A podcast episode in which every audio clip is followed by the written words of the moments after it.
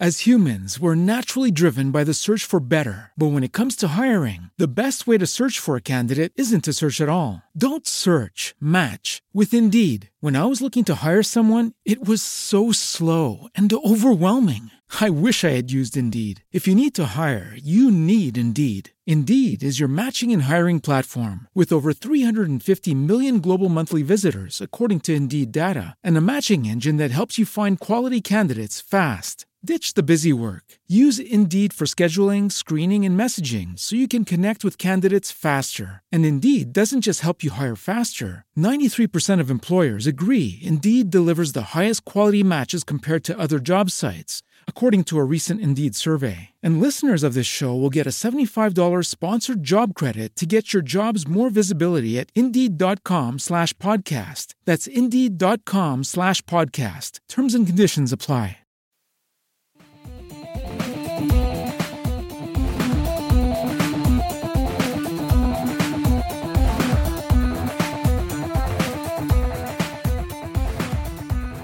Bienvenido al cuarto programa de la serie que he preparado sobre el método AIDA de comunicación persuasiva. Espero que te esté gustando tanto como a mí este, esta serie. De hecho, me está gustando tanto que he decidido preparar un curso completo sobre comunicación persuasiva en base a estos cinco episodios. Eh, si quieres más información sobre este curso, mm, ponte en contacto a través del formulario de ventainteligente.com barra contactar. Me dices, Carlos, me gustaría tener más información sobre el curso de comunicación persuasiva y te haré llegar eh, cuando esté preparado, que espero que, que, no sea mucho más tardar de dos o tres semanas. Aprovecho para recordarte lo que comentaba en el episodio anterior, si quieres ser consultor de venta científica, ponte en contacto conmigo a través del formulario de contacto de venta científica, ventacientífica.com barra contactar. Esto es fácil, es como el de venta inteligente, pero en venta científica. ¿Vale? Como te comenté en el episodio anterior, esto está dirigido a jefes de venta, a consultores, a gente, a formadores de ventas o incluso a vendedores que quieren mejorar y medrar en su profesión. Pues bueno, la idea es crear toda una comunidad en torno a la venta científica y entre todos conseguir que cada vez eh, la venta científica tenga más relevancia en el panorama de las ventas actuales. También aprovecho para decirte que si todavía no te has suscrito al canal de YouTube, te suscribas. Si todavía no te has suscrito al podcast en iTunes, en iVoox o en Spreaker, lo hagas. Y que si quieres tener más información, pues entras en el formulario de contacto de Venta Inteligente. Carlos, me gustaría que me suscribieras a la lista de correo. Y de esa forma te mantendré informado de todos los... De, pues eso, nuevas charlas, cursos, reuniones del meetup que, que haya o incluso, pues eso, el curso este de, de, de comunicación persuasiva que estoy preparando. Si has llegado hasta aquí y este es el primer episodio que escuchas, te recomiendo que eches un vistazo a los anteriores. Si ya has escuchado los anteriores, sabrás que hoy estamos ante una tercera puerta, ¿de acuerdo? Hemos sobrepasado esa primera puerta, que era la captación de la atención, y hemos sobrepasado esa segunda puerta en la cual el cliente mantenía el interés por aquello que le decíamos, que además nosotros conseguíamos que mantuviera el interés en base a preguntas y a detectar necesidades que tenía, necesidades muchas veces ocultas, muchas veces intrínsecas, a veces extrínsecas, eh, y como digo, todo eso lo hacíamos gracias a la pirámide de Maslow, es decir, clasificábamos al cliente, lo caracterizábamos en función de aquellas necesidades que quisiera o que tuviera y aquel estadio de la pirámide de Maslow en la cual se encontraba y lo que hacíamos era detectar en qué estadio de la pirámide de Maslow se encontraba y reducir el gap entre el estadio en el que estuviera el cliente y el estadio en el que estaba nuestro producto. Ojo, muy importante, eh, se me olvidó comentarlo en el episodio de ayer, y es que eh, se puede, no, siempre el, problema de gap es ascendente, es de abajo arriba. A veces es descendente. Es decir, hay mucha gente que cuando, lo que comentábamos ayer, si, si tu cliente lo que quiere es, eh, tiene una necesidad de afiliación, es decir, de sentirse realizado por algo concreto, y tú lo que le estás ofreciendo es seguridad, nadie te va a comprar, porque lo que le estás diciendo es, baja a una necesidad de menos valor para ti. Pero bueno, esto lo comentamos todo en el episodio anterior y Ahora llega el momento en el que debemos convencer a nuestro cliente de que el producto o servicio que ofrecemos está hecho a la medida de sus necesidades. Delante tuya tienes la puerta del deseo. Detrás, o sea, detrás de ella se ven las respuestas reales a las necesidades e inquietudes de tu cliente. Para, para conseguir que el cliente atraviese esta puerta, debemos combinar elementos racionales y emocionales, ¿de acuerdo? Y aquí es donde sí entra en juego la parte de la emocionalidad y seguramente esa, esa justificación racional posterior que además tendremos que ayudar nosotros a hacer al cliente. Es decir, tenemos que mostrarle detrás de la puerta del deseo, de, tenemos que mostrarle sobre todo elementos emocionales y luego justificarlos o ayudarle nosotros mismos a justificarlos de forma racional. A través de la puerta, si, si ahora mismo estás enfrente de la puerta del deseo y la puerta fuera de cristal y pudieras ver lo que hay al otro lado, lo que, lo que verías o lo que tu cliente vería sería a sí mismo. A sí mismo con sus problemas resueltos, a sí mismo con sus miedos vencidos, con sus necesidades satisfechas. Es decir, estaría viendo una mejor versión de sí mismo, algo que quiere llegar a ser.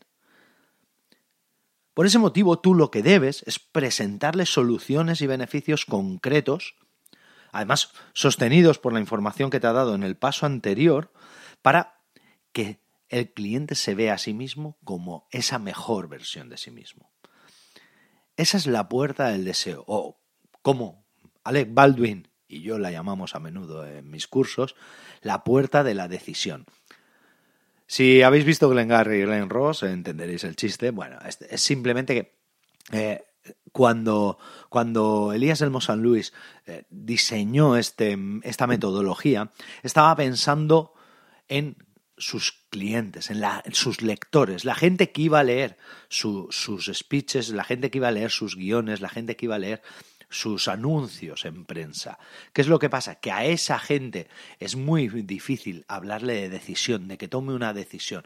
Lo que hay que hacer es fomentarle el deseo para que luego pase a la acción. En el caso de la venta, sobre todo en la venta presencial, es decir, cuando tenemos delante al cliente, bien sea por teléfono, bien sea porque está dentro de nuestra página web, bien sea porque ha abierto nuestro correo electrónico o porque está en nuestra tienda delante de nuestro mostrador o bien porque está sentado al otro lado de la mesa, en su oficina, en su negocio, cuando es un, business to business, aquí lo que nosotros tenemos que intentar es forzar la decisión del cliente, ¿de acuerdo? ¿Cómo lo vamos a hacer? Sí, mediante el deseo, mediante el despertar de su deseo, pero que ese deseo al final va a desembocar en una decisión. Aquí dejo a tu, a tu elección. Si prefieres, eh, como, como decía Alec Baldwin en Glenn y Glenn Ross, si prefieres llamarlo atención, interés, decisión y acción, o bien, si prefieres, como Elías San Elmo Lewis, decir deseo. En mi caso, mm, los uso indistintamente. Cuando estoy en cursos y estamos hablando de B2B, suelo utilizar más decisión. Cuando estamos hablando más de copywriting y todo esto, suelo hablar de deseo. Hasta aquí parece todo sencillo. Bueno, sencillo no, pero parece bastante razonable, pero probablemente te preguntes, Carlos, esto está muy bien, pero ¿cómo despierto yo el deseo de mi cliente? ¿Cómo aliento yo esa, esa decisión que has dicho que tiene que tomar? Básicamente esto se hace de tres formas, ¿de acuerdo? La primera es, bueno, debemos explotar la necesidad de posesión, ¿vale? Y como digo, esto se hace de tres formas. La primera es mediante casos de éxito. Utilizar casos de éxito de gente que tenía problemas, inquietudes, necesidades similares a nuestro cliente y que ahora son una mejor versión de sí mismo. Piensa que al final los casos de éxito actúan de dos formas en el subconsciente de tu cliente, en la parte emocional de tu cliente. Actúan de dos formas. Primero, espantan sus miedos porque se dan cuenta de que, oye, que esto funciona, que, que no tengo por qué preocuparme porque si a otra gente le ha funcionado, ¿por qué no me va a funcionar a mí? Pero luego además alienta su envidia, porque dice, oye, yo no quiero ser menos que esa gente a la que le ha funcionado, yo quiero estar en esa misma situación. Así pues, el primer, la la, primera forma que tenemos de, despertar el deseo es mediante esos casos de éxito. Hay otra opción que a mí me gusta mucho, que es la utilización del recurso de la posesión consumada, ¿de acuerdo? Esto, esto es bastante habitual entre vendedores. Los vendedores que llevamos mucho tiempo y que además hemos tenido que argumentar muchas veces, llegamos a hacer esto con bastante destreza y habilidad y además con bastante comodidad, ¿de acuerdo? La idea es hablar del producto como si ya estuviera en posesión del cliente. ¿De acuerdo? Preguntarle, por ejemplo, por momentos hipotéticos futuros, pero en los que ya está disfrutando del producto. ¿De acuerdo?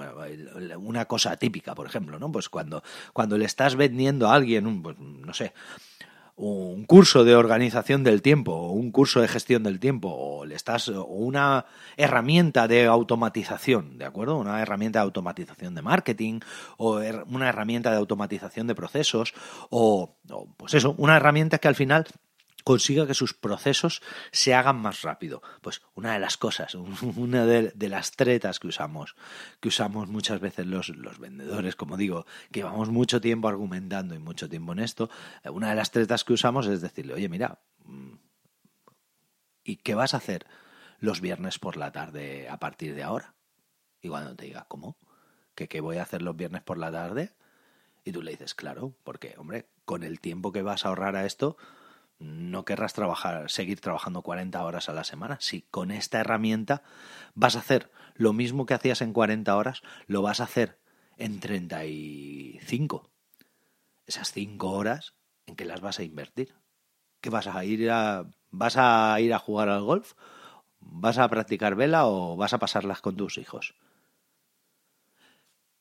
¿Qué es lo que conseguimos con eso? Con eso lo que conseguimos es que el cliente subconscientemente se vea haciendo eso, ¿de acuerdo? Eso también lo utilizamos muy bien en función de las necesidades que hemos visto en el paso anterior mediante preguntas y tal, pero la idea es esa, la idea es que el cliente se vea ya disfrutando del producto, es decir, las consecuencias de que ya ha comprado el producto. Y al final, esto como digo, de, de la posesión consumada es muy, muy útil.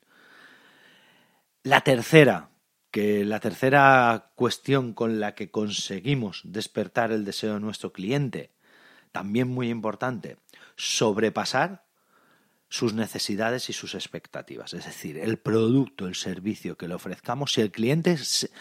Imaginad, en un caso sencillo, ¿de acuerdo? Si el cliente pensaba que iba a ahorrar dinero, que se ahorre más dinero.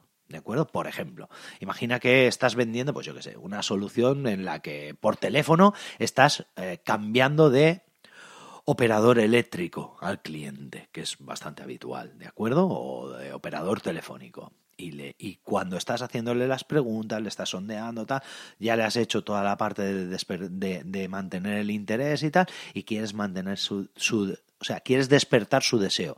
Y le haces la siguiente pregunta. Solo por, por tener un poco una idea.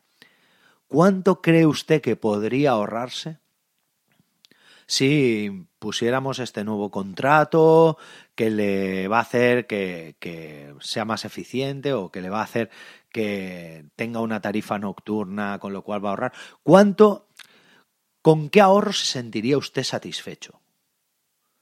¿Qué es lo que pasa? Que normalmente el cliente siempre va a tirar por lo bajo. Siempre va, a tirar por, por, por no, no emocionarse demasiado, ¿de acuerdo? Y eso es lo que nosotros tenemos que utilizar. Esto, de hecho, si, si, si veis la teletienda nocturna, o la teletienda de, de, la típica teletienda americana, ¿vale? Pero sobre todo yo lo veo en teletienda nocturna, que me encanta verlos, cómo, cómo utilizan la, el tema de la persuasión.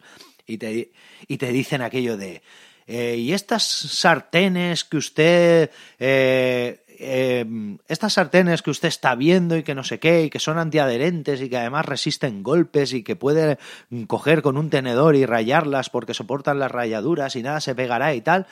Estas sartenes que probablemente usted haya visto alguna sartén similar por más de 60 euros en su tienda de confianza, va a encontrarla hoy y durante tiempo limitado eh, por solamente 30 euros. Pero es que además, bueno, eh, me estoy metiendo en la parte de acción, ¿vale? Bueno, no quiero meterme en la parte de acción, pero bueno, la parte, os lo voy a contar muy rápidamente. La parte de acción sería, y esta, la parte de deseo sería, el, y esta sartén que usted ha visto por ahí y que probablemente piense, esta sartén, esta sartén debe valer por lo menos 50 dólares.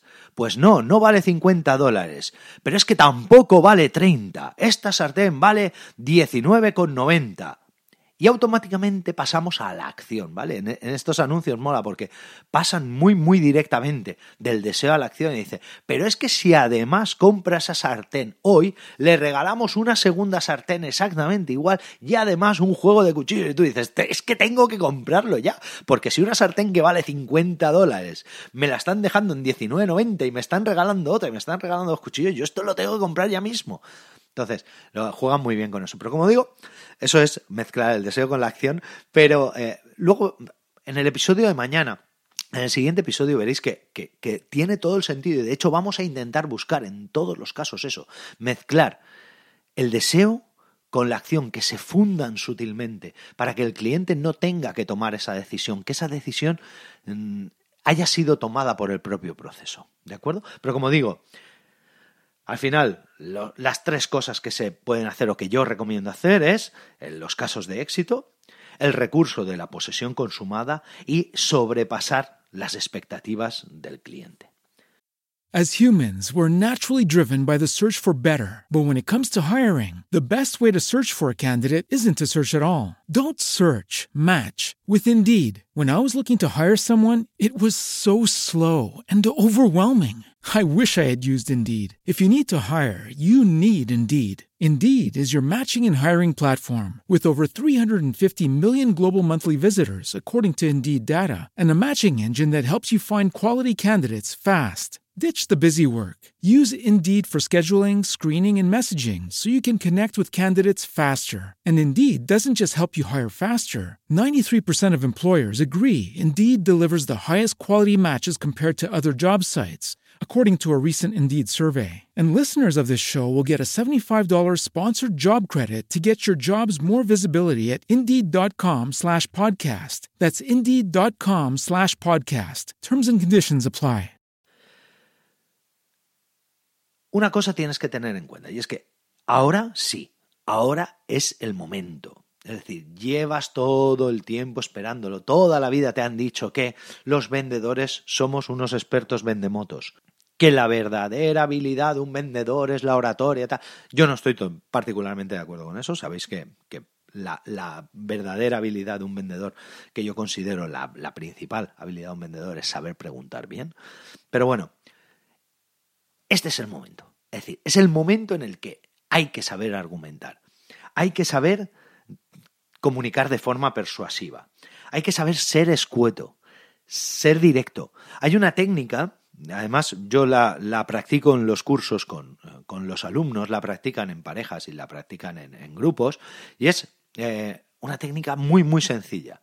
Y es ver de qué forma consiguen ser lo más escuetos, lo más prácticos y lo más directos posible en una técnica que a mí particularmente me encanta, que es el problema-solución, problema-solución, problema-solución. Es decir, normalmente cuando estás hablando con un cliente y llegas a este punto, llegas al punto en el que tienes que argumentar, tienes que conseguir resolver o solventar cada uno de los problemas que el cliente te ha planteado directa o indirectamente o incluso a veces de forma oculta, a veces problemas que ni siquiera te ha dicho realmente, no te ha dicho fehacientemente, pero que tú has sabido, o leer entre líneas y has sabido que estaban ahí. Entonces, tienes que coger esta técnica de Problema, solución, problema, solución, problema, solución. Intentar acortarla lo más posible, intentar ser lo más escueto. Eso sí, resolviendo todos los problemas. No, no, no digo que, que te olvides de cosas.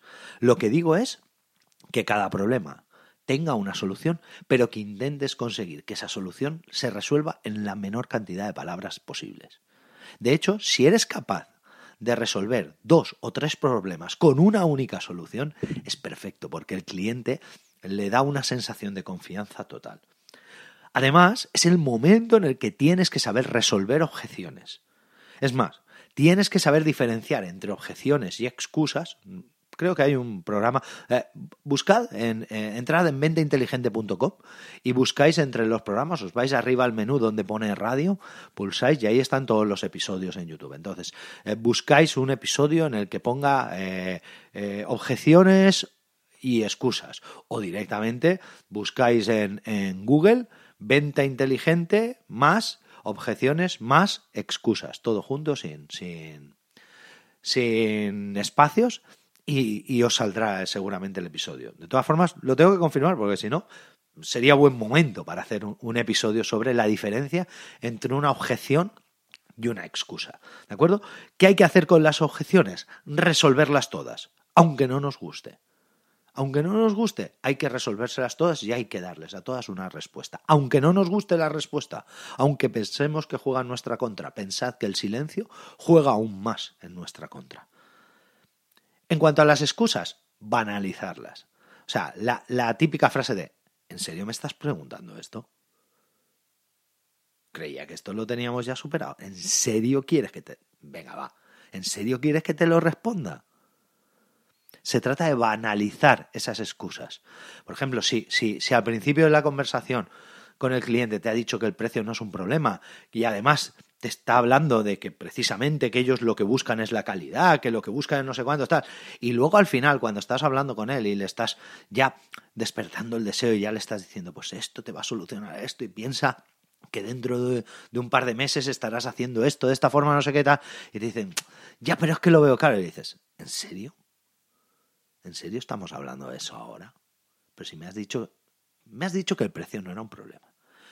Me has dicho Tú pones a la calidad por delante de cualquier otra cosa. Es más, me has dicho que vienes precisamente de hacer un desembolso enorme porque eh, entre dos opciones, que tenías una más barata y una más cara, la más cara es la que te ha parecido más fiable, más solvente y tal, y ahora me estás hablando del precio. ¿En serio?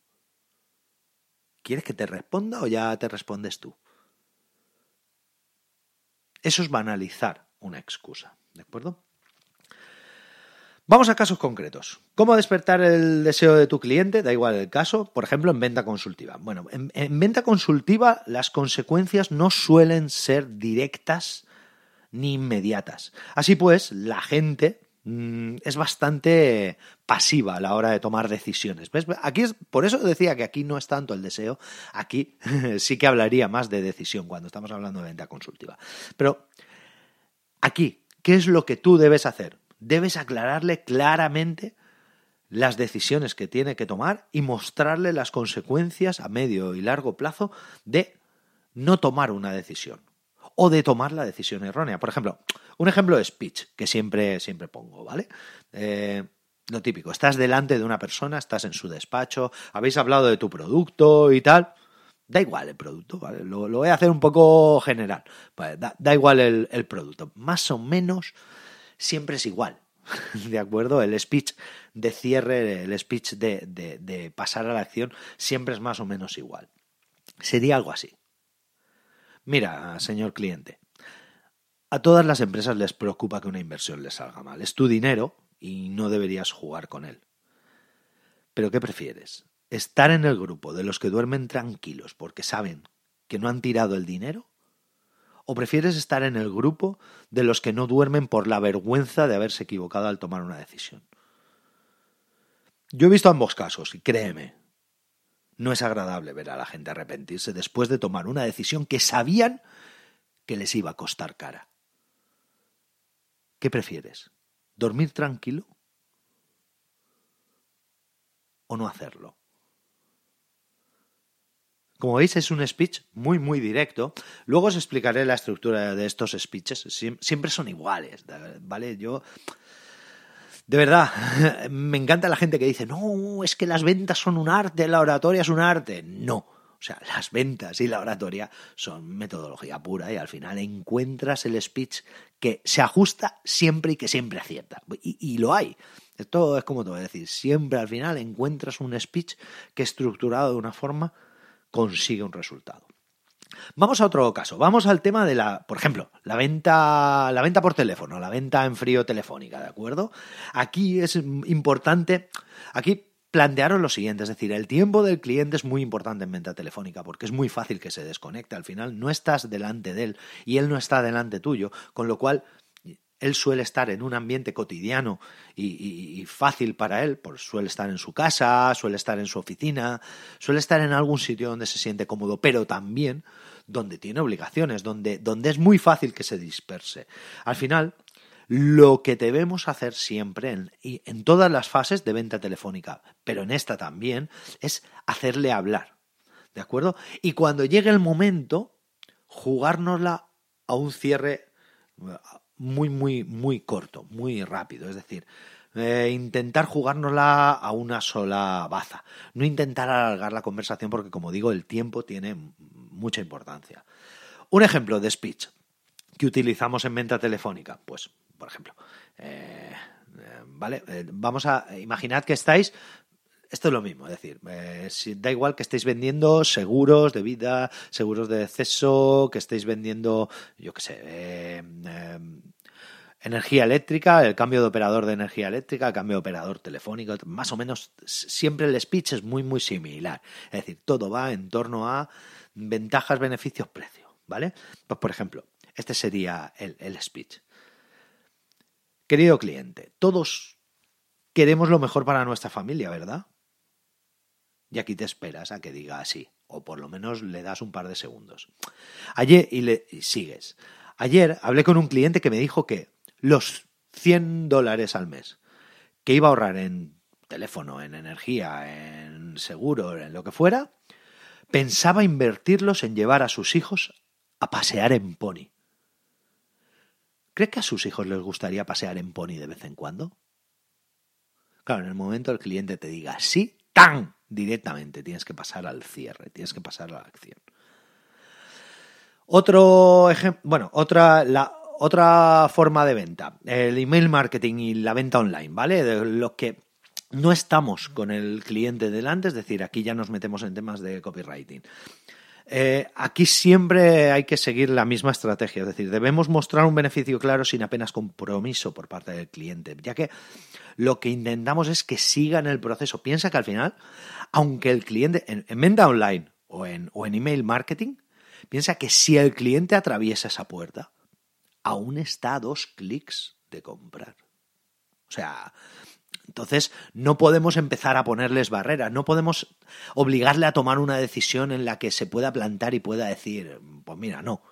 Es decir, tenemos que sutilmente, como hablábamos al principio, desembocar el deseo en una acción sutil y luego esa acción sutil también debería desembocar en, en, la, en el proceso final de compra sutil, ¿vale?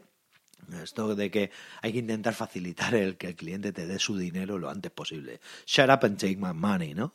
Bueno, pues la idea es, eh, por ejemplo, un ejemplo básico, pues yo que sé, una empresa de hosting que manda un email o que en su página web, en su landing page, tiene, pues, pues tiene ya, el cliente ha llegado hasta ahí y tenemos que, tenemos que despertar su deseo intentar que eso directamente pase a la acción. Pues por ejemplo, sería un copywriting más o menos así. Google premia las páginas que cargan rápido y tú quieres destacar por encima de tu competencia. ¿Quieres aparecer en Google por delante de tu competencia? ¿Sabes cuál es el hosting más rápido?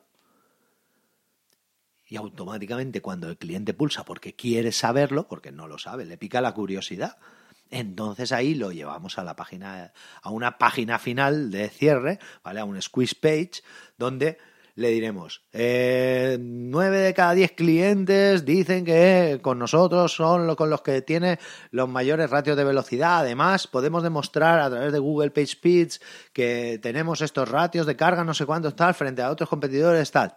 Si quieres el hosting más rápido, pulsa aquí. ¿vale? Eh, como digo, estos ya hemos pasado del deseo, el deseo acabaría en ¿sabes cuál es el hosting más rápido? Que ahí le hemos picado la curiosidad. Y luego ya diluimos en la acción en otras quiz page. Eh, imagina que estás en un punto de venta, ¿vale? En una tienda de ropa o en una tienda de electrodomésticos, lo que sea, un punto de venta ¿Cuál es la forma de despertar el deseo mejor que existe? Que el cliente toque, que pruebe el producto, que lo sienta como suyo. Un típico speech de retail, de, por ejemplo, de tienda de ropas, ¿vale?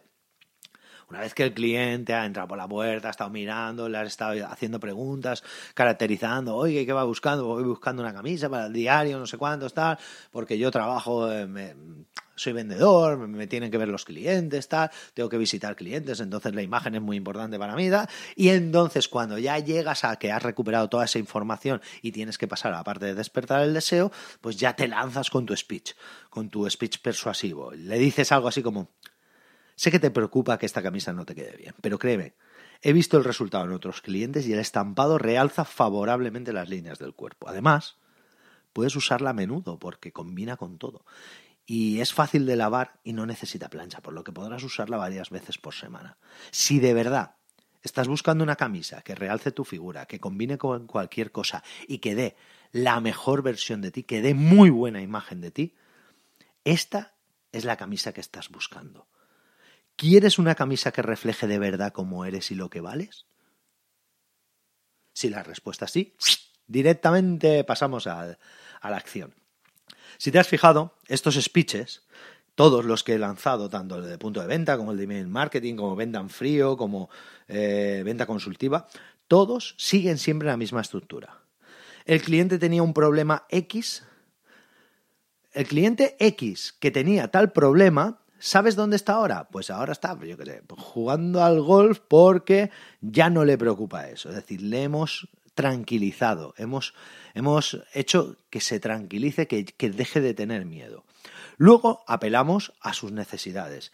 Sé que a ti te preocupa pa, pa, pa, pa, pa, la necesidad de Maslow que hayas detectado, pero con el producto Z en pocos días te verás a ti mismo disfrutando de pa, pa, pa, pa, pa, pa, pa, pa. Es decir, la mejor versión de ti mismo. ¿Cómo seguiría el speech? Pues el producto X soluciona el problema Y de la forma Z, el problema A de la forma B y el problema J de la forma H, ¿vale? Luego seguiríamos con el algo del tipo de si quieres de verdad o de si de verdad quieres solucionar no sé qué, si de verdad lo deseas, ahora mismo estarás pensando, ¿dónde prefiero estar? ¿Aquí disfrutando de ta ta ta ta ta, ta o en otro lado sufriendo porque no lo tengo. Y para rematar, siempre tenemos que estructurarlo en base a una pregunta, ¿vale? Esa pregunta final que sea de, mm, por ejemplo, eh, tiene que ser algo similar a, ¿quieres dejar de preocuparte por X, lo que sea? Si el cliente te dice sí, automáticamente pasas a la acción. Y eso es lo que vamos a hacer mañana. Eso es lo que vamos a hacer en el siguiente programa. Te espero aquí en el siguiente programa y espero que te esté gustando tantísimo como a mí. Hasta mañana. As humans, we're naturally driven by the search for better. But when it comes to hiring, the best way to search for a candidate isn't to search at all. Don't search, match with Indeed. When I was looking to hire someone, it was so slow and overwhelming. I wish I had used Indeed. If you need to hire, you need Indeed. Indeed is your matching and hiring platform with over 350 million global monthly visitors, according to Indeed data, and a matching engine that helps you find quality candidates fast. Ditch the busy work. Use Indeed for scheduling, screening, and messaging so you can connect with candidates faster. And Indeed doesn't just help you hire faster. 93% of employers agree Indeed delivers the highest quality matches compared to other job sites, according to a recent Indeed survey. And listeners of this show will get a $75 sponsored job credit to get your jobs more visibility at Indeed.com slash podcast. That's Indeed.com slash podcast. Terms and conditions apply.